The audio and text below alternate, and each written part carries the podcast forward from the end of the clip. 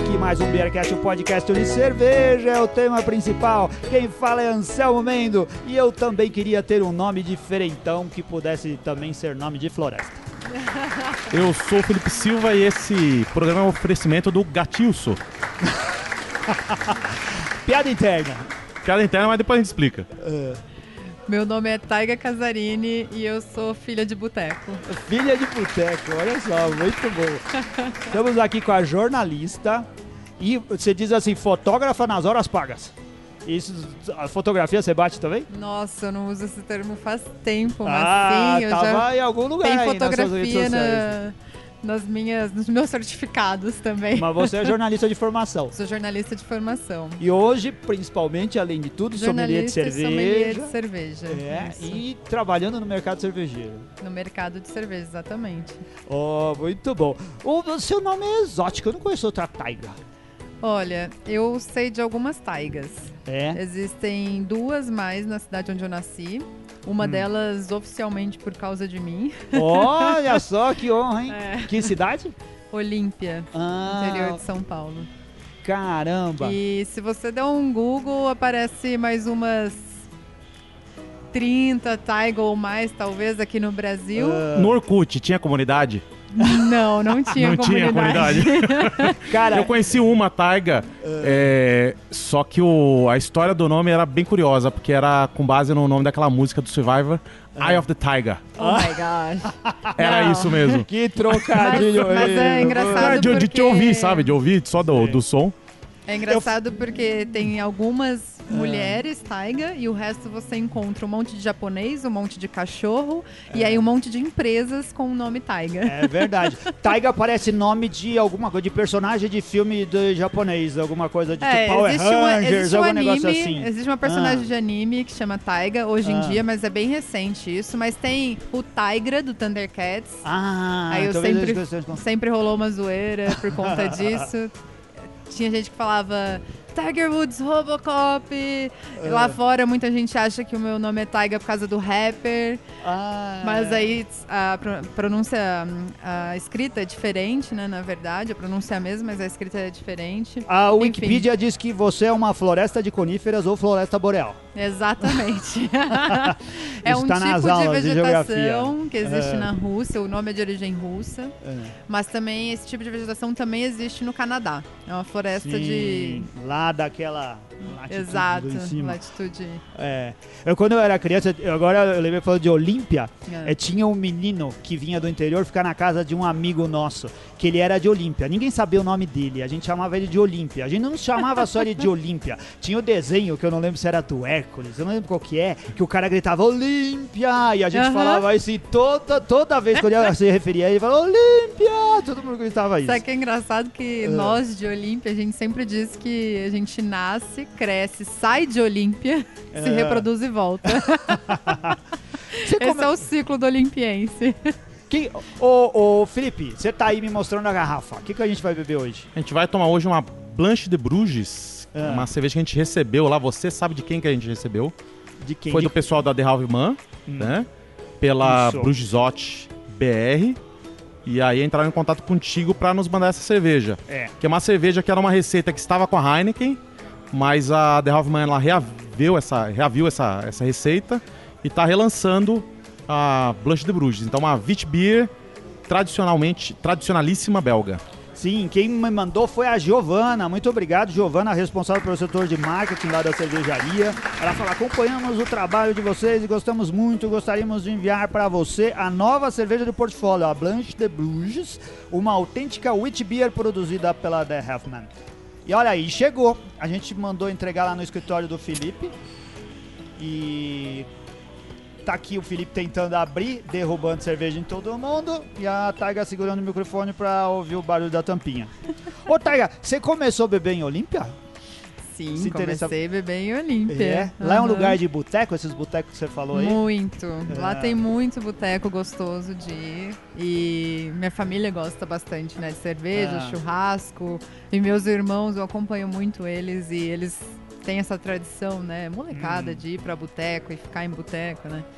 E, e eu sempre gostei desse clima, com samba, sábado à tarde, feijoada, Ah, sambinha, né? Tanto que eu falo que ainda hoje eu não nego uma boa cerveja estupidamente gelada. Tem Sim. horas que o, o humor pede isso, né? O nosso. ah, a forma como a gente está de sentimento, a gente pede É. essa, esse resgate aí, a- essa saudosa, esse saudoso momento. Enfim. Por isso que eu disse, filha de boteco, quando você me disse, vamos falar uma frase aqui inicial, eu já estava pensando em algo bem filosófico, uma frase, inclusive, que eu tô, costuma, tô utilizando bastante em todas as minhas apresentações. Mas aí vocês entraram na zoeira e eu falei, não, peraí. é, e lá sim, tem bastante boteco, inclusive tem. Posso fazer propaganda de um? Claro que pode. Tem um boteco que hoje chama Bistrô João Donaire. Mas Olha. sempre foi o boteco João Donaire por conta do João Donaire. Ele só sofisticou com bistrô. Sofisticou, é, hoje deu uma bela reformada lá, é um barzinho muito bacana, mas as pessoas adoram ir lá, essa que é a verdade. Final de semana é muito fácil você encontrar o Olimpiense ali, naquela legal. esquina. Exatamente. Vamos brindar? Vamos. Opa. Saúde. Saúde!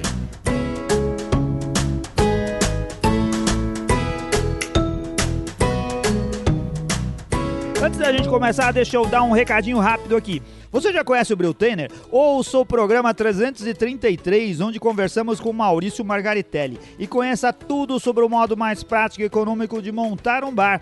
O Brewtainer são módulos funcionais a partir de containers marítimos.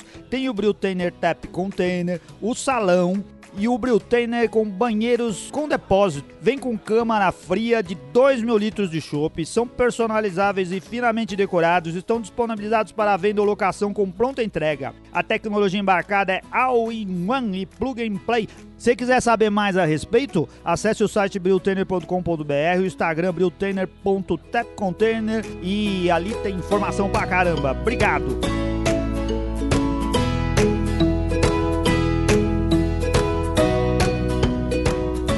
Nossa, ficou. Será? Fez uma espuma bem cremosona, né? É, o estilo favorece, né? Ah. Sim. E ela tá. não tá gelada demais, né? Não, não, tá. Ela. Eu, eu trouxe ela do escritório pra cá e aí ficou umas duas horas na câmara fria. Já deu essa temperatura.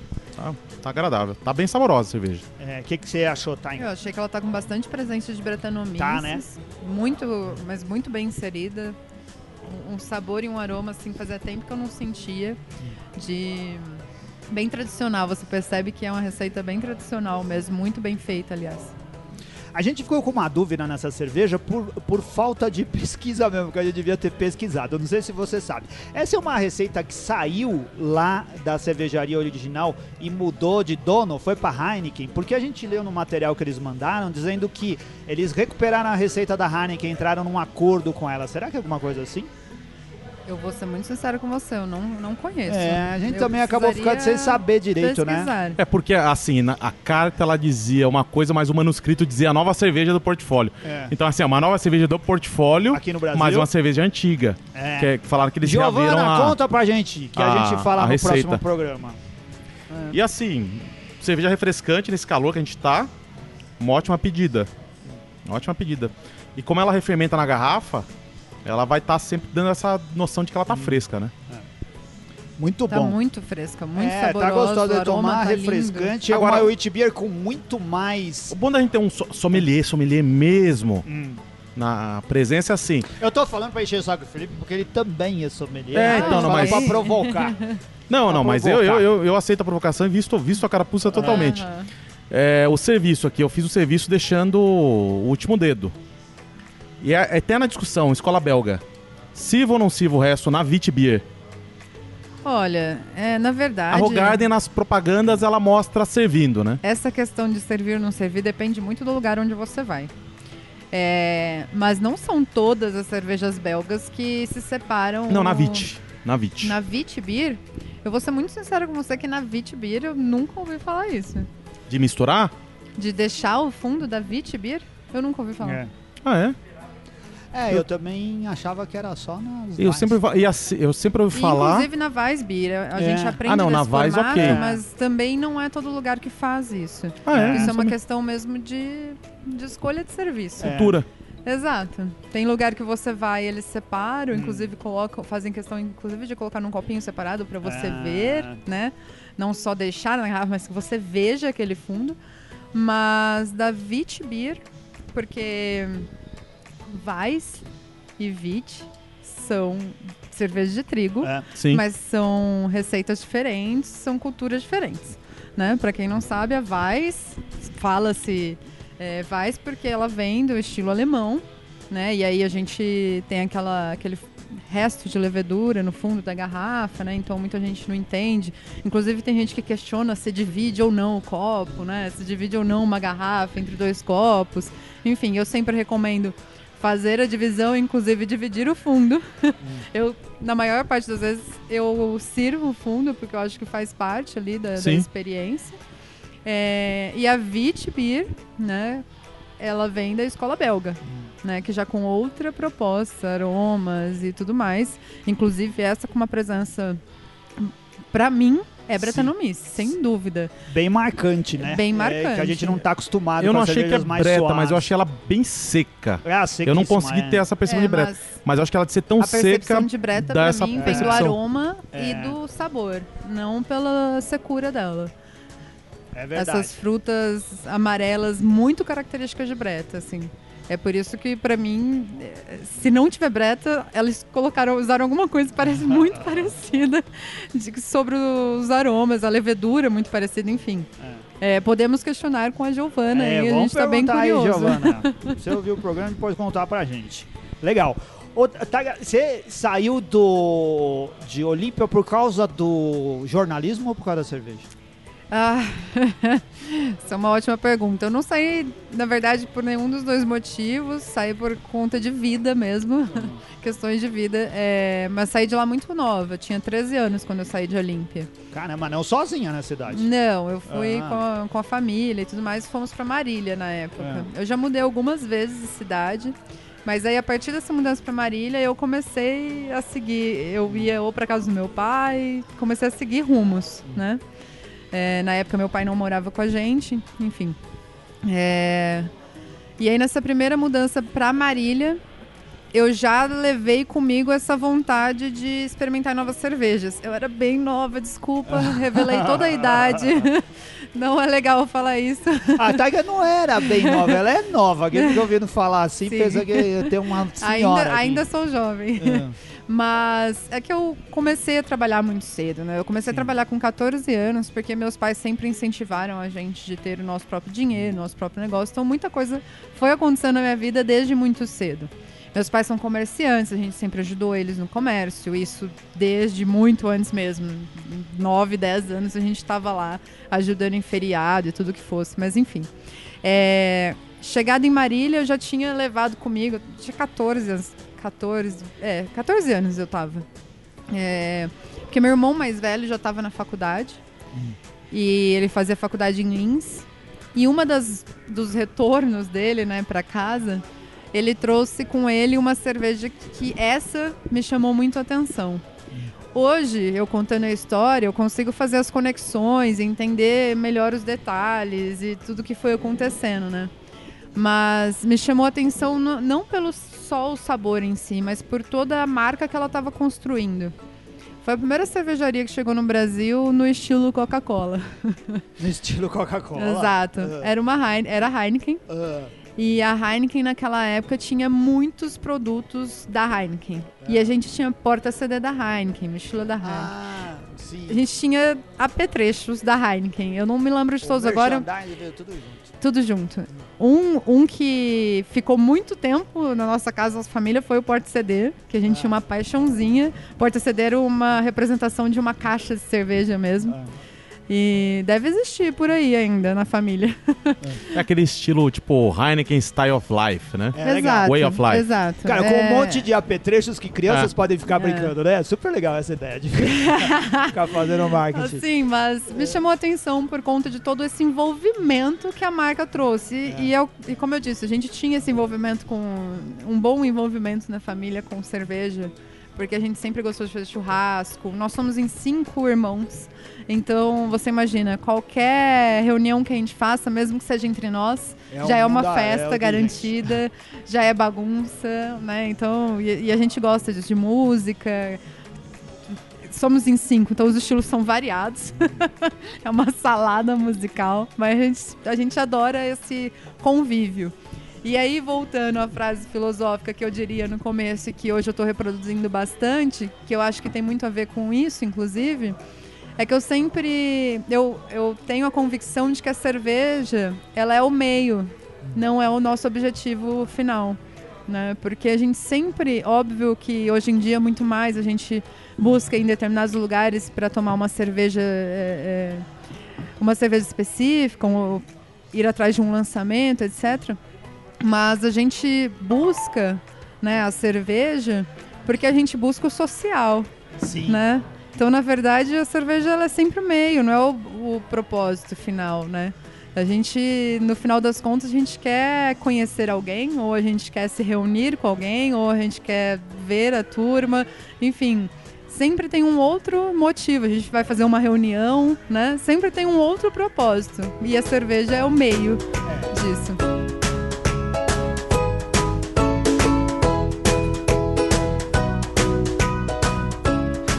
A, cerveja é um, é um dispositivo cultural, né? Ela faz parte da cultura e Exato. faz parte da integração das pessoas. Então, no, no nosso caso aqui no Brasil, ela é, é um elemento cultural já há mais de um século, né? E Sim. agora ela está criando uma outra identidade cultural, mas que sempre teve esse papel social, como toda, Uhum. todo, uh, uh, uh, toda coisa que uh, faz o seu papel, ou cria um papel uh, dentro da cultura, que é no nosso caso aqui. Uh, a cerveja, eh, socialmente, uh, no interior, ela acaba uh, uh, funcionando de um jeito diferente, porque reúne mais as pessoas em casa, não é? Você disse aí com relação aos seus irmãos e tudo mais. Reúne, com certeza, com certeza. Porque eu acho que eh, cidades assim como São Paulo, as metrópoles, as pessoas se reúnem menos em casa por causa disso. A gente faz churrasco, a gente se reúne em casa, mas eu acho que no interior, a gente já conversou com várias pessoas aqui do interior. É, e eu acho que essa coisa é mais, mais marcante, né? Com a reunião da família, com a reunião dos Sim, amigos. inclusive- No seio familiar, essa coisa social dentro da família. É, a gente. é, lá- no interior é mais fácil, porque no interior também é mais fácil uma pessoa. Ter pessoas que moram em uma casa, com um espaço, né? Geralmente na metrópole você tem, tem pessoas espaço, né? morando em espaços muito pequenos. Hum. E ainda assim, né, como a gente traz essa, é, essa cu- cultura com a gente de fazer churrasco, mesmo nós, eu, meus irmãos, meus primos morando aqui, e na maior parte das vezes sempre foi apartamentos muito pequenos, É. a gente sempre dava um jeitinho, se É. reunia, improvisava uma churrasqueira na sacada. A gente sempre deu um jeito e, e se reuniu. Inclusive, boa parte das vezes que eu estou aqui em São Paulo, é isso que a gente faz. A gente se reúne, nós, irmãos, primos, enfim, no, no apartamento de alguém para. E Olímpia, ali Legal. por estar próximo de Ribeirão, imagino que logo no começo desse. a- as pioneiras, a cervejarias pioneiras no, no mercado artesanal aqui em São Paulo, você teve a oportunidade de pegar ali, né? Ah, não. É, vamos lá. Primeiro que quando eu, eu saí de Olímpia nunca mais voltei. Eu, Ah, tá. é, eu vou muito pouco pra lá. ou Eu tenho familiares lá, mas eu retorno muito pouco. Mas Olímpia. Peraí, vou abrir, vou abrir outra cerveja que a gente já tá com É, os enquanto ela vai contando, né? você vai abrindo a cerveja. E a gente conta o que é. Olímpia é próximo de Ribeirão, mas não está está mais para Rio Preto do que para Ribeirão, porque a gente está a meia hora de Rio Preto. Então a tendência é que tudo seja resgatado do que está Mais acontecendo em Rio Preto. Exatamente, cidades, né? exatamente. Hum. Tanto que hoje, se você vai para lá, é possível encontrar uma pequena eh, loja de cerveja artesanal, né? um, um pequeno barzinho de cerveja artesanal, mas tudo acontecendo ainda aos trancos e barrancos. Inclusive, no, no último final de semana, eu estava participando do primeiro festival de cerveja artesanal de Olímpia, que é um rapaz que está muito empenhado, que é o dono deste bar, inclusive, está muito empenhado em começar a movimentar a educação cervejeira lá, né? Que eu acho é, muito bacana. Mas é isso. Lá representa muito o interior do Brasil, das cidades interioranas brasileiras que está ainda muito longe de entender o que está acontecendo no mercado artesanal. Que em, quando a gente fala né, de, de cerveja artesanal, muita gente, inclusive São Paulo, Rio de Janeiro, BH, Rio Grande do Sul, Curitiba, Porto Alegre, enfim, é, nesses locais, Florianópolis, nesses locais especificamente, você conversando com os empreendedores, cervejeiros, né? Todo mundo acha que o Brasil já está a par do que está acontecendo. Sim. E não, Não. né? Porque As capitais e algumas delas estão. O Brasil. é, de e é muito né? simples fazer essa É. conta, né? Se se as cervejarias representam 2% do mercado, É. onde está o consumidor de toda a cerveja que a gente faz 98% no Brasil, É. né? Então, assim, porque eles não entendem? Ou, aliás, porque eles conhecem e não bebem? Não. Porque eles não conhecem, eles não É. entendem, eles ainda estão, eles precisam de toda a educação que toda essa galera teve em algum momento. Né? Então, é, saiamos das nossas bolhas É. e começamos, comecemos a explorar o mercado de verdade. Sim. Falando em exploração de mercado, ó, ó, já tô ficando bom em fazer as, as pontes. É. É, a Catarina Sauer lá em Santa Catarina, ela tá desmistificada já, né? Tem gente que toma e nem sabe o que é cerveja. O que, que a gente vai tomar agora, Anselmo? A gen- Eu que tenho que perguntar isso pra você, ó. Você perguntei inverteu. É uma long, cara. É a Catarina Sour, café e framboesa. É uma mistura aqui de mais de uma coisa que não é comum aqui, cara, em cerveja, né? Eles escrevem aqui como em cerveja, em Catarina Sour. Eles escrevem aqui como cerveja de trigo leve com café e framboesa, tipo Catarina Sour. Tipo Catarina Sour? É. É, é. Bom, A gente, a gente já fez os programas sobre Catarina Sauer. Dentro do que o guia homologou, o BJCP, ela tá fora no teor alcoólico, porque ela é uma cerveja mais leve. E, e provavelmente Com esse- 4%. essa palavra tipo deve ter a ver com a nomenclatura exigida pelo nosso Hum. governo, né? Mapa, enfim. Mas não existe nada que obrigue a você dizer o estilo. Você podia chamar de estilo se quisesse.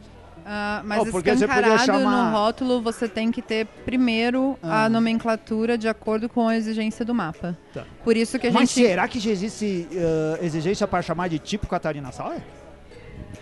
É, eu, Até onde eu, sei, ainda não. Eu não sei, mas É. eu suspeito que esse tipo no, ah, se no, ser no legal, rótulo hein? tem a ver com isso. Ah, É, inclusive, quando a gente encontra cerveja forte escura, e aí você Isso, vai sim, lá e as pessoas acham que o escura tem a ver com sim, ela ser é. dark. Ah, essa era, é, não tem a ver. é, Isso é exigência Isso legal. são exigências né? legais, que ser exatamente. Então eu acredito. Não tem um grande, um grande uh, range de opções para você descrever o seu produto e você tem que encaixar ele Tanto dentro que daquilo, né? eu participei de muita importação de cerveja e a gente, na, ma- na maior parte das vezes, a gente tinha que trazer a cerveja, fazer todo um. Eu tinha que ir lá conversar com o cervejeiro para ele entender as nossas leis, mas tínhamos que trazer a cerveja descrita de lá para cá. Se houvesse fruta ou é, ingredientes é, outros, né? A gente tinha que trazer como extrato ou suco de. E muitos cervejeiros não entendiam isso, porque soava, parecia que era você estava utilizando um ingrediente de segunda mão, né? É. Ou de não tão boa qualidade, enfim. E a gente tinha que trazer assim, porque corríamos o risco de ser, do produto ser barrado Não poder entrar. é, para entrar no Brasil, exatamente. A única coisa que você pode escrever é Helles. Né? essa. Vamos brindar essa aqui? Vamos.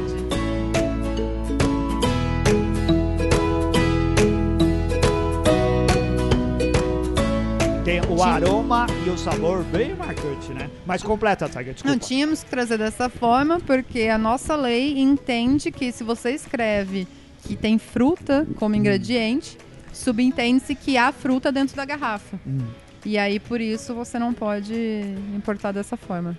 A última vez que eu falei desse tema foi trocando uma ideia com o, Júlio Alfeu, lá da hum, Toca da Mangava. É uma nano cervejaria, quase uma farmhouse lá de Campinas, que é de um, de um distrito ali quase rural já, na entrada rural. E ele me diz assim, ele ainda não tinha exigência de colocar estilo, classificação de estilo BJCP ou BA, mas ele já começou a ter que lidar com alguns fiscais que recomendavam. Falaram assim, olha, não estamos exigindo Mas vem aí a exigência. Então, se você quiser já se antecipando, a nossa recomendação é que você coloque a descrição de estilo.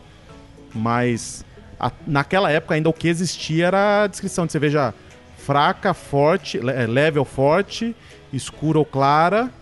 E a- essa já era uma exigência, mas era uma exigência informal ainda. Não sei como que tá hoje. Legal. Muito bom. Você gostou?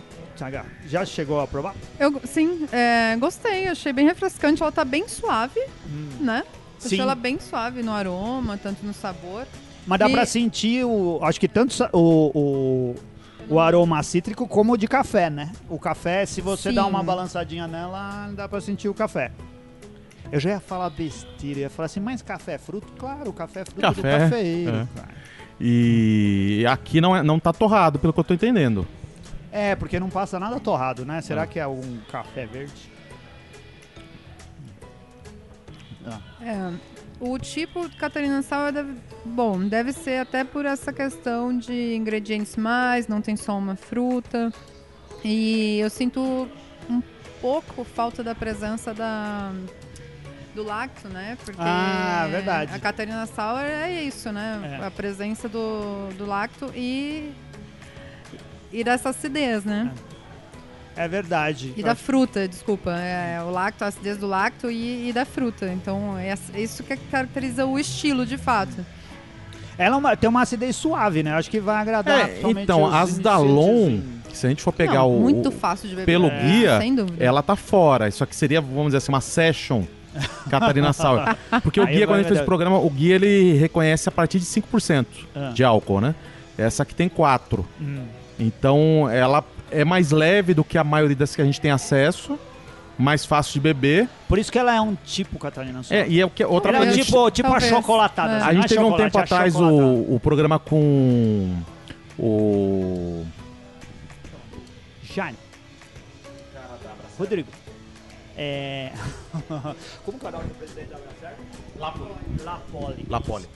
A gente teve um tempo atrás um programa com o Lapoli e aí a gente contou com a presença do Elia, eu até brinquei de ser Elia. Júnior lá da, da Hammer, e ele falava que eles tinham uma Catarina Sour intencionalmente menos é, com menos acidez lática e mais frutada, e ele vendia muito bem pro público leigo, tanto que ele vendia como se não fosse cerveja. Ele disse que o, o pessoal vendia e falava assim: ó, eu tenho é, cerveja, tenho. Catarina Sour e tenho outras bebidas. Então talvez ela esteja nesse contexto. Eu queria agradecer aqui ao Richard Dalon, que foi muito simpático. Agora no período de aniversário, o Dalon, ele entrou em contato, falou que ia mandar aqui pra gente cerveja. Às vezes o pessoal fala assim, vou mandar uma cerveja pra vocês gravar o programa. E vem uma garrafinha pequenininha que a gente tem que dividir com um monte de gente, porque a gente divide sempre elas no programa. Mas o Richard não, ele mandou uma caixa cheia de cerveja, tinha mais de uma dúzia de cerveja. Ah, que ele trouxe algumas hoje e depois a gente vai ver como que a gente faz pra aproveitar as outras com os vou patrões do tipo aproveitar para deixar um super beijo para ele. Ele é sempre É. um querido em todos os festivais que a gente vai. E, inclusive, fizemos o curso de sommelier Damens juntos. Ah, e aí nos legal. tornamos muito amigos a partir disso, né? E ele é um é, super ativo, inclusive, no grupo dos sommeliers dessa turma. E é muito bacana de ver o tanto que ele se envolve, o tanto que ele é ah, envol- envolvido mesmo Sim. com a marca, sabe? Sim. Mas não só a marca em si, mas o tanto que ele trabalha para construir relacionamento, dedicação, né? Fazer as cervejas, certificar que as cervejas estão sendo bem feitas, onde estão as cervejas e criar relacionamentos fora do Brasil, inclusive. Enfim, é, ele faz um trabalho realmente muito bacana, admirável. Então, que feliz cinco anos e que venham muitos mais aí. A única coisa que Legal. ele esqueceu foi de mandar as carvoeiras, né? Porra, Tá bom. Richard. Aí, Richard, vamos fazer um programa só de carvoeira. Se quiser mandar, pode mandar. Ah, Você você conheceu ele em Blumenau quando você foi estudar na Domingos? Foi isso? Exato. Você foi lá só pra estudar. Fui lá só para estudar. Fiz É. o curso intensivo. Morei duas semanas em Blumenau. Hum. A gente fez a primeira turma do curso Damens em Blumenau. Que legal. Sim. Foi bacana mesmo. Conheci muita gente legal do mercado nesse, nesse dia. Nesse, Foi, foi aí que nessas você, duas semanas. Foi aí que você começou profissionalmente a trabalhar com cerveja? Não. É. Não, eu comecei. Esse curso foi em 2015, foi meu segundo curso de sommelier. Ah, Eu sou certificada duas vezes sommelier. É, eu comecei a trabalhar com cerveja em 2013, hum. quando eu cansada da, do jornalismo, né? Não cansada do jornalismo em si, mas eu não estava satisfeita em como como minha vida estava seguindo, hum. né? Meu prof... minha profissão até que estava legal. Eu estava conseguindo aí bons trabalhos, eu estava subindo, conseguindo cada vez coisas mais legais, mas eu não estava contente. E e aí, numa tentativa de morar fora, fiquei três meses fora, mas foi uma ótima reflexão, assim, de vida. E voltei decidida de que eu ia trabalhar com aquilo que eu hum. sempre é, fiquei na minha cabeça, que era a cerveja. Hum. Eu sempre quis trabalhar com cerveja e desde que meu irmão, né, trouxe a cerveja e tudo mais, outras coisas que foram acontecendo é nas mudanças que eu morei em Marília, São Paulo, voltei para Marília, vim para São Paulo de novo, para Ribeirão, São Paulo, eu fui morar em Vitória, enfim. Mas nessas minhas fui morar lá fora, né? Nessas minhas mudanças todas, eu sempre tentava ir em pubs, ir em bares que tivessem uma cerveja diferente. Hum. E teve uma época aqui em São Paulo, inclusive, 2008, se eu não me engano, onde os pubs se orgulhavam de dizer venha não só pelo rock and roll, mas porque também temos a cerveja tal. Né? Então eles faziam, por exemplo, tinham Guinness no, no show, e aí tinha todo aquele uh, aquele show, é, show, né? Sim. No copo, fazendo aquele degradê, igual o Chopp Black Branco. É. Enfim. É, e eu buscava bares que tinham uma cerveja diferente.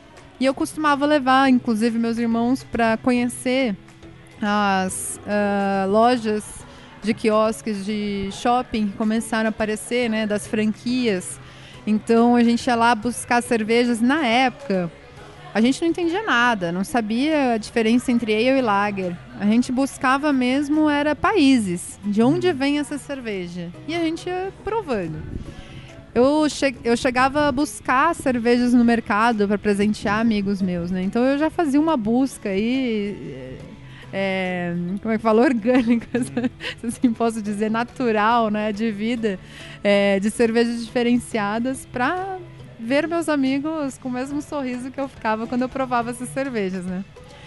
E, e em 2013 eu decidi que eu ia trabalhar com cerveja, tentei abrir uma franquia, na época não eu não tinha dinheiro para tal, né?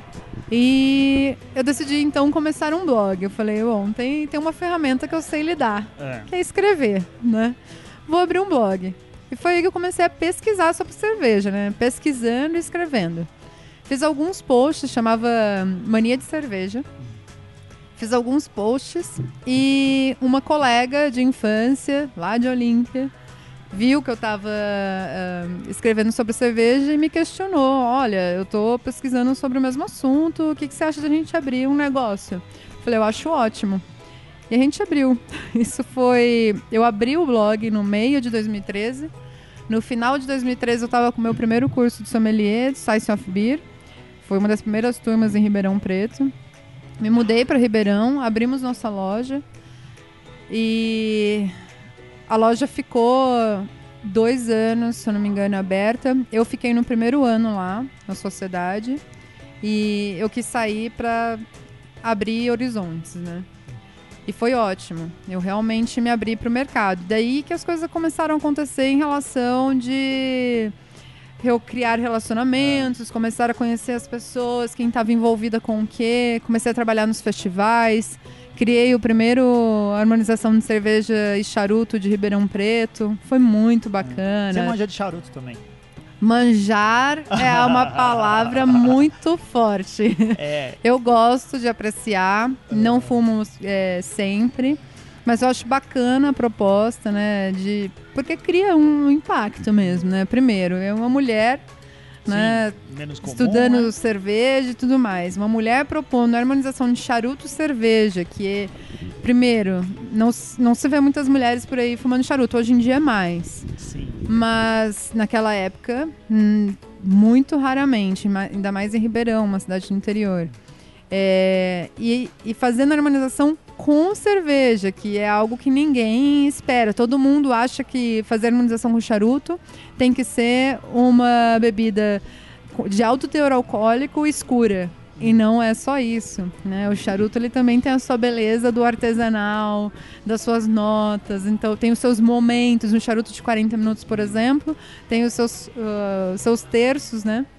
A gente fala que, que você divide o momento de charuto no primeiro, os primeiros minutos, no meio, no final. Então os primeiros minutos ele, ele traz determinadas notas, no meio é onde ele está mais equilibrado, porque ele já recebeu, já está aceso já há um tempo, e não está no final, que já aí já é mais fumaça e tudo mais. E aí sim a gente tem eh, propriamente a bebida mais forte, mais alcoólica para aguentar esse final de charuto.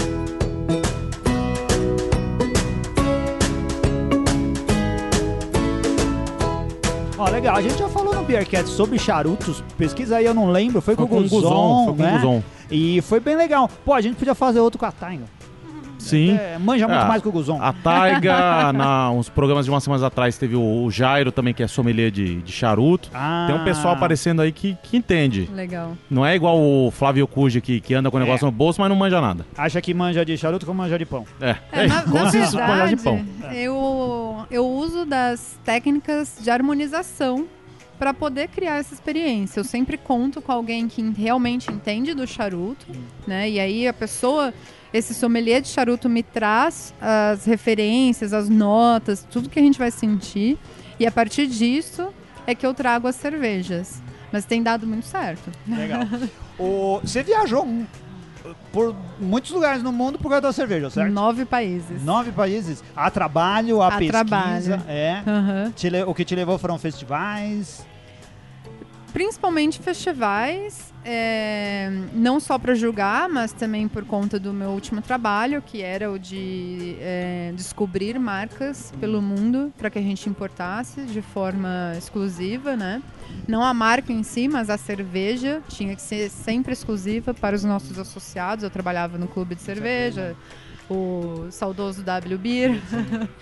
e e aí, por conta disso, eu estava em festivais e isso eu comecei a cultivar relacionamentos. Você era aí- uma beer hunter. Você era Beer Michael huntress. Jackson. Do, É. ah, ah, E agora, Amado, qual, qual o lado negativo de, de ser um Beer Hunter ou uma Beer Huntress?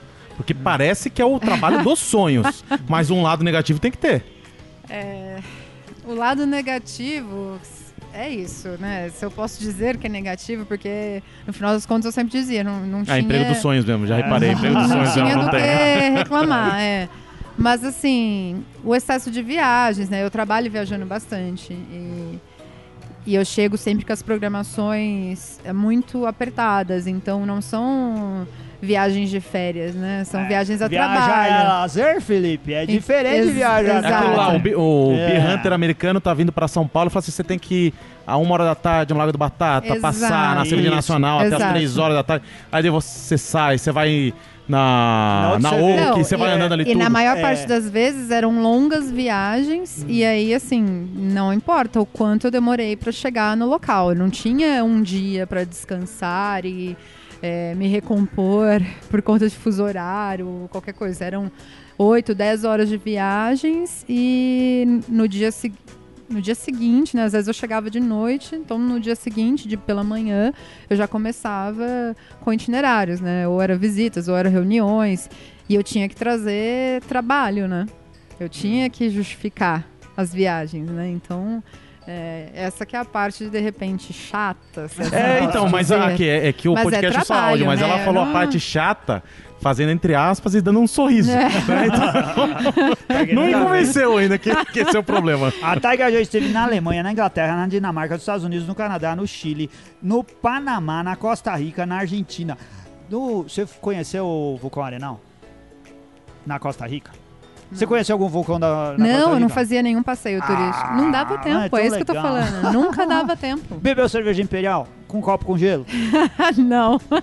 Não, eu tô falando porque eu sempre cito aqui. Eu, dos lugares que eu conheço, assim, um pouco exóticos, eu não diria, a Costa Rica não é exótica, mas ela tem uma oferta de turismo diferente de outros países da Latina, né? Ela é muito receptiva ao turismo e ela tem coisas como vulcões, como praias, praias no Caribe e no Pacífico, um, um povo que gosta de cerveja, mas uh, tem pouca cerveja artesanal lá, né? A gente fez outro dia um programa Não, não tem especial. pouca não, tem bastante. Não, ah, tem agora. Não tinha É, até pouquíssimo Sim, tempo é um mercado atrás. bem mais recente que É. o nosso, com certeza. A gente já fez um Inclusive- programa sobre a Costa Rica recente. Tem o, o Marcelo Moretti, dono da Birra Moretti.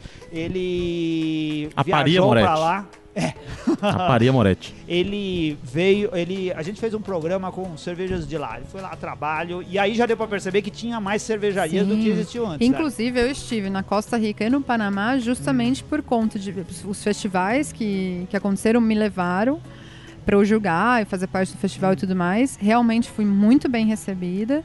E assim, é uma cena linda de ver os festivais construídos. Você percebe que tem muito carinho envolvido. Não, é muito diferente do que a gente vê aqui no Brasil. Mas eu vou dizer que vai rolar intriga no que eu vou dizer agora, mas Costa Rica. Panamá, Argentina, eles estão construindo festivais que eu vou te dizer que se a gente não não trabalhar, É. colocar mais mão e coração aí, eles vão passar a gente. Ó, em que sentido? No sentido mesmo de colaboração, de, de- são mercados que estão mais recentes que os nossos, mais, mais recente que o nosso, mas você percebe que eles estão correndo na nossa frente. Exatamente. Eles chegaram depois, mas não custa muito para eles nos, pass- nos passar. É, o que eu sinto aqui do, do nosso mercado, e converso com bastante gente, bastante gente traz esse feedback, é que o trabalho conjunto e vamos nos ajudar, ele está mais nas palavras do que nos atos, né, dos nossos cervejeiros aqui no Brasil. É possível sim encontrar pessoas que estejam abertas a ajudar e, e contribuir para que o mercado evolua de uma maneira conjunta, né? Mas tem muita gente aí achando que se entregar o, o ouro, e o ouro às vezes nem é, esse ouro todo, é, acha que o outro vai Passar copiar e passar. Exato. E não é bem assim, né? Eu, eu falo, eu, eu dou meus workshops, eu repasso tudo que eu faço, todas as minhas técnicas, repasso tudo. E eu sei que as pessoas não vão reproduzir exatamente daquela maneira. É. E se a partir de mim surgir pessoas que se destaquem no mercado, Isso é um ponto positivo Que você, bem, né? né? É um ponto positivo eu- você, é um né? motivo de orgulho, assim. Inclusive já vieram algumas histórias, já chegaram algumas histórias de pessoas chegaram em mim e disseram: Olha, eu abri minha cervejaria, tem uma lá no sul, a Macuco. Hum. Elas fizeram a aula de produção de cerveja dentro da- da- do meu bar, lá em Ribeirão. Ai, que legal. E hoje elas têm a cervejaria, um, um casal de mulheres tem a cervejaria lá em, no Rio Grande do Sul, em Porto Alegre. Já fez aniversário já. Qual que é a um ano. cervejaria? Macuco. Macu. Macuco. E tem também um bar em Brasília, uma moça que abriu. é, porque ela foi, ela esteve no São Paulo Tap House na época que eu gerenciava o bar lá. E eu apresentei todo o bar. Ela me conta isso, ela me contou, né? Ela falou assim: você me apresentou todo o bar e eu fiquei te olhando, assim, pensando, eu quero fazer o que ela faz. e ela foi fazer o curso, Olha abriu aí. o bar. Eu não me lembro o nome do bar agora, desculpa. Mas enfim, é, é legal de ver essa reprodução, essa, essa- você levando a palavra às pessoas, né? Agora eu me senti pastora. É, não, você fala, pô, profético, você levou a palavra. Evangelizando, levando. É o Mas, enfim. carisma que contagia. Exato, exato. É legal de você ver essa, essa reprodução aí de, de Muito bom.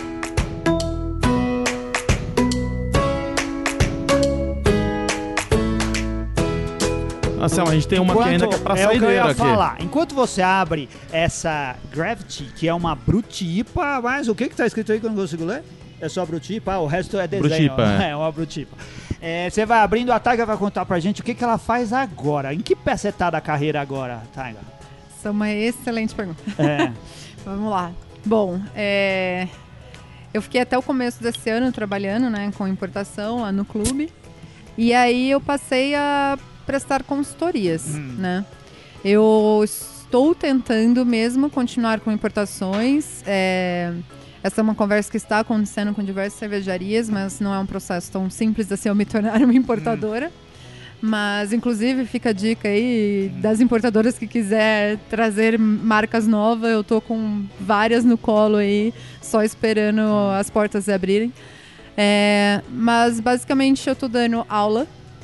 Eu, dou, eu sou professora Damens hoje.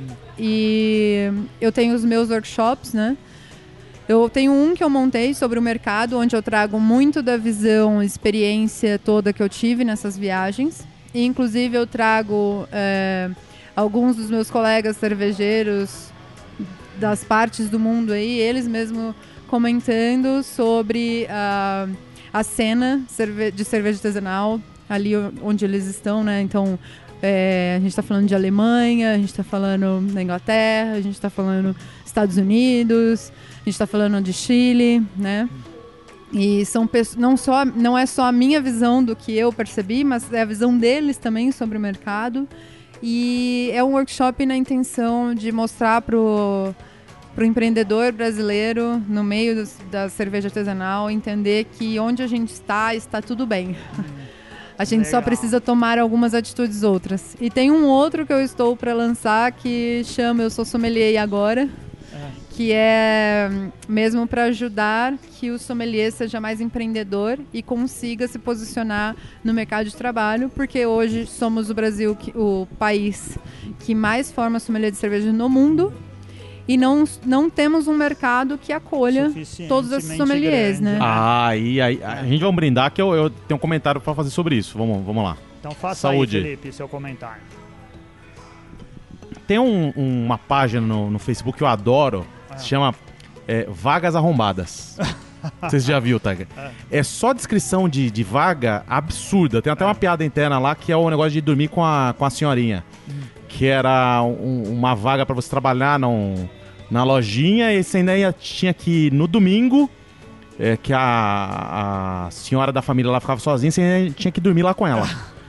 Então esse tipo de vaga. E aí o que a gente vê? Por exemplo, em São Paulo, é, a gente não vê vaga para sommelier. A gente vê vaga assim, queremos o atendente de bar, sommelier será diferencial. Salário, salário mínimo, é. benefícios.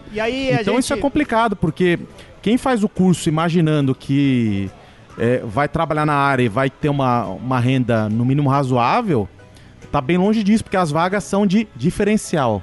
É, é a, aí a gente cai nesse problema de a gente ter muita gente formada, né? A gente tem um mercado pequeno pra gente demais pra trabalhar e as vagas arrombadas aparecem nessas coisas aí, né, cara? Não tem jeito. Mas é. é. o que eu digo, assim, quando eu comecei a trabalhar como sommelier mesmo, por exemplo, porque tudo bem, eu tive minha loja, eu fiz alguns eventos e tudo mais, mas quando eu voltei pra São Paulo, eu precisava de trabalho, né? Hum.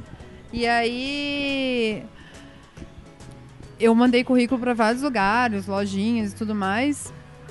E aí eu fui trabalhar de gerente no São Paulo Tap House. Tudo bem que, né, não era gerente já é um cargo, né, mais acima e tudo mais. Mas ainda assim, o meu dia a dia era serviço, né? Uhum. Era tudo e mais um pouco que o garçom fazia. Então assim, é, realmente, o que eu tenho a dizer é: se sommelier hoje não estiver disposto a arregaçar as mangas e fazer acontecer, ele não vai conseguir um espaço. Mas existem meios dele ser criativo para ele empreender o negócio dele. Ele tem que se entender como, como empresário, né? E daí sim ele começa a expandir. Mas quando você começa a é, mostrar serviço, você começa a mostrar trabalho, você começa a conhecer as pessoas, não tem como as coisas não acontecerem para você. Então, assim, no começo vai ser difícil? Vai. Né? Imagina eu, jornalista, formado, eu estava conquistando alguns bons trabalhos, estava aumentando meu salário cada vez mais. Eu fui trabalhar como gerente sommelier, que eu falo, isso era mais nome do que qualquer coisa. Né? O, o salário de gerente também não é o salário de jornalista. Né? Então, assim, eu tive sim uma queda brusca aí do, no meu é, como posso dizer? O seu rendimento. Meu rendimento, sua, é. exato. Mas eu, eu tive apoios, né? Eu, na época eu estava na casa do meu pai, eu não pagava é, aluguel. Então, assim, tiveram outros pontos aí que me ajudaram a eu investir, porque foi isso, foi um investimento em algo que eu realmente queria. Né? Então, contar com pessoas que possam te ajudar. Sim Que Auxilia suporte, bastante, né? exatamente. Porque é isso, o salário não é muito alto aqui em São Paulo para você ter o salário que te pagam para você estar de atendente barra sommelier, provavelmente vai ser uma vida bem complicada inicialmente. E aí, por isso, vem a ideia da, da criatividade e de coisas, at- até trazer exemplos que eu criei, né? E como criar, enfim. E aí tem uma planilha financeira que eu criei para mim mesma, para render a vida, É. né? Isso vai fazer parte do seu curso? Vai fazer parte É, do como curso. você disse que você não esconde nada, você vai mostrar Vou o que, que mostrar, você vou passou, o que você mostrar- quer pra isso. Vou mostrar os caminhos. Quando que esse exatamente. curso entrar no ar? Quando que o pessoal pode se inscrever? Olha, aqui em São Acho Paulo. que vai ter um monte de interessado, hein? Aqui Eu quero um módulo como tomar IPAs de 40 reais a lata com salário de 2 mil reais. Esse módulo, ó, Não, você e- pode vender um curso separado que isso vai fazer sucesso. Isso aí é uma questão de costume de vida, né? E não de. Não dá pra estudar com essas IPAs aí. Você aprende a ter um emprego melhor, depois vai ter. É, você exato. aprende Aí a você- como ter um melhor emprego. Você vai criar maneiras de poder gastar como você quiser, Isso. onde você quiser. O seu salário aumentado.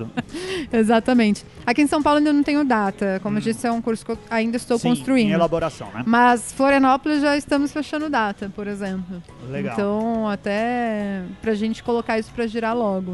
Legal. Mas Florianópolis, possivelmente em novembro, a gente já tá dando a primeira. Aí, Primeira Pedro, turma. aí, Daniel Córdova, vocês que sabem tão pouco, vai lá pra aprender seus canais. Certo? O Pedro principalmente. Ah, o Pedro, Ó, Tiger, o papo tá tão legal que a gente perdeu a mão do tempo aqui, né? Ah, o Renato E edita, ele dá um jeito. Quanto tempo já deu aí? Já passou mais de cinco minutos e a gente ainda não falou tudo que tinha que falar. Tiger, como que o pessoal te encontra? É, Basicamente, meu Instagram, Taiga É. Casarini. T-A-I-G-A, Casarini é com Z e E no final. ah, é, esse é o jeito que você responde o pessoal. É, se, te, É, o- se entrar em contato é a lá, mídia você social que eu mais utilizo, É. ainda que eu não utilize tanto. serve pra te contratar? Não, porque a gente É, quer lá saber como lá te tem os meus co- contatos, tem meu telefone, meu e-mail, mas eu posso deixar aqui também, taigacasarini.gmail.com, sorry. Então, taigacasarini.gmail.com e meu telefone, DDD 11 99339 8611. E eu sou bem melhor ligando pra mim do que no WhatsApp. O WhatsApp eu tô É. quase deletando ele. Tá certo. Ligue pra ela se for profissional. Se alguém ligar enchendo o saco da Exatamente. Taiga, a gente vai atrás dessa Oferecer pessoa. produto, Oferecer tá? Essas coisas. produto, querer vender Se quiser oferecer coisa. trabalho, estamos aí. É isso daí. Uma das profissionais mais qualificadas do mercado, a gente fala isso porque, por exemplo, a gente chegou aqui no CBB, aqui em São Paulo. É verdade, a gente já falou o endereço daqui? Já falou que tá no CBB? Não. Cara, é- é- então, vamos falar. Antônio Macedo Soares, Vamos CBB. fazer, um 1295. Fazer um programa estendido aí, porque É. tem tantas outras coisas que eu Tem- gostaria Mas de a gente dizer. queria te convidar pra você vir gravar de novo com a gente, Ótimo, porque a gente tem vamos. outras coisas pra poder falar, Vamos. né? E já tá convidada Já quando tá você estiver de, combinado. de, nave- de novo em São Paulo. Você diz a sua agenda e a gente volta aqui pra bater outros papos. Ótimo. Porque a gente tinha que falar da presença da mulher no mercado cervejeiro. A gente tinha eh, que falar dessas disputas que acontecem no mercado cervejeiro que criam problemas pro próprio mercado, que o pessoal faz amizade com tanta facilidade quanto briga e um monte de coisa que a gente tá Nossa. passando agora. E não deu tempo de falar, a gente ia ficar três É, e horas até aqui. das experiências que eu venho criando com as marcas, né? E, Enfim. Ah, então, ó, tem um monte de coisa pra só, falar a, né? a respeito disso. Volta pra conversar com a gente. Volto. Coloca Com na certeza. capa aí, o, é, Taiga Adorei. Volume 1. É volume 1. É isso daí. Adorei.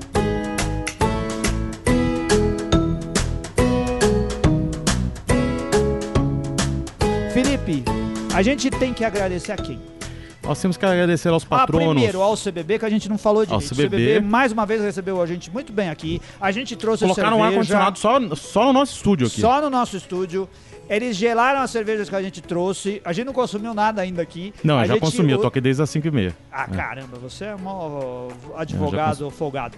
É, eles deram os copos e tudo mais, o pessoal recebe a gente super bem. Mais uma vez, vem aqui no CBB, um lugar super legal. Agora mais geladinho nesse calorzão infernal que tá fazendo em São Paulo. Fora isso, vamos agradecer aos patronos que fazem o Beercast funcionar. Vamos lá, Alex Rodrigues, Alisson de Souza, Ana Castilho, Anderson Silva, André Frank, Annalise Beraldo, lá do Thiago Beraldo, Bernardo Couto e Bruna Garcia, as duas cabeças da segunda rodada da consultoria. Hã? Hã? Olha! É, o Bronson, Charles Alves, Cintia Ocawa, Cleiton Oliveira, Cristiano Valim, Edson Paulo de Carvalho Júnior, vulgo viajante cervejeiro. Ó, viajante é, cervejeiro. Eduardo Frediani, Fábio de Oliveira, Fabrício Guzon, Fabrício Guzon que foi papai agora. É, É, isso daí. O Fabrício Guzon, que vamos parabenizar o Guzon. Nasceu a filha do Guzon, a Aurora. Um grande parabéns pro Guzon. Agora são duas crianças na família.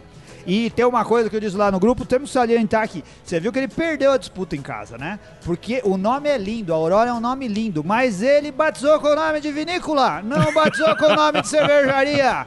Alguém não deixou, podou o Guzon lá. É, é, Lagunita não ia ser um nome bonito. Vamos ser, vamos, venhamos e Ah, convenhamos, Guzon. Ser legal. É, o Fernando Calixto lá da Epifania Tap House, o Fernando Mota, ele reclamou que a gente Não, falava não, não. Fernando Ferreira Ele Mota. disse, é, então, era pra gente salientar o Ferreira. Ah, tá, Ele- então ele Fernando tinha dito Ferreira. Fernando Ferreira, Ferreira, da família Ferreira. Aí tem o Mota no final. É. Que eu acho que é tipo Flávio Júnior, assim. É, Flávio Okoji. o Giuseppe de Gava, Glauco Noé, Guilherme Abreu, Guilherme Furlan, o Guilherme Wood, né, o maturado em barril, Gustavo Picelli, Gustavo Luna, Heber Fontão, Henrique Gonçalves Silva, Hugo Santos, Ivo Alvarenga Júnior, João de Deus, Júlio César Margraf, Leandro Varandas, Léo Santos, Luciano de Maia, Luiz Henrique Camargo, Luiz Felipe Gentili, Marcelo Moretti Fioroni, Martins de Lima Júnior, Matheus Ramos, Nuno Caldas, Paulo Gustavo, Pércio Brunelli, Pricolares, Rafael Castro Guimarães, Rafael Queric, Kirsch, Kirsch. Renato Moreira, Ricardo Nakakuba, Nakakubo, eh, Rodrigo Volpe Vor... Vamos lá. Ricardo Nakakubo, Rodrigo Volpe Borges, Rogério Bittencourt de Miranda, Saulo Campos, Saulo Marcel dos Santos, Sérgio Ribeiro, Thiago Lima. Aí tem alguém que quer que fale o nome dele de um jeito Bem especial, hein, É, Túlio? Pegou, pegou o som aqui, hein, Túlio? É, Túlio Costa. Túlio Fagner Costa. Strutz, da Camerade, William Costa, da O Cratera. Túlio que fica fazendo trocadilhos com o meu nome, ele passa o dia inteiro escrevendo meu sobrenome Mendo, fazendo gerúndios com outras palavras. E assim, vire patrono Comendo, com, bebendo, com os querendo, planos a partir é- de 10 reais por mês, É. você pode ter acesso a figurinhas, stickers de WhatsApp como o Anselmo Nemo e o Anselmo Vendo, que são figurinhas maravilhosas, mas só no, no grupo para você ter acesso. Isso daí. E além de ter acesso ao Anselmo Nemo, você também pode ter descontos lá no Amba, na Barcearia, eh, na Casa Voz, na Cervejaria Cratera, aqui em São Paulo ainda também na Epifania Tap House e na Equinox. Aí em São Roque tem a Rocker, em Florianópolis, ali região de Florianópolis, né, mas não é exatamente a Palhoça. Palhoça, Brothers and Beers, e também a Camerade lá em Sorocaba e a Dracar Beer Food em Curitiba. Além disso, você tem desconto no primeiro no ato assinatura, né, do Beer Flakes, na primeira remessa, no Piquiri Brew Shop e na Taberna Caiçara, loja virtual com foco em cervejas da Baixada Santista. Se não Além deu pra disso, pegar tudo, clica lá no link É. patronos lá do blog do Beercast. E se você quiser fazer uma cerveja de milho com milho para pipoca, você aprende como? Lá nos cursos do Leandro, né? É! O curso de cerveja fácil, 20% de desconto para É de patronos trigo dos com cursos. farinha Dona Benta também. Dona Benta aprende lá mais. com ele, E ó que você faz ali uma Cerveja com cerveja de trigo de e milho. pão. É, exatamente, É, isso você aprende num- só com o Leandro. Num growler caseiro, feito de garrafa de Dolly. É, É, mais ou menos exatamente. isso. Você vai Aprende conseguir fazer sua cerveja com o Leandro assim.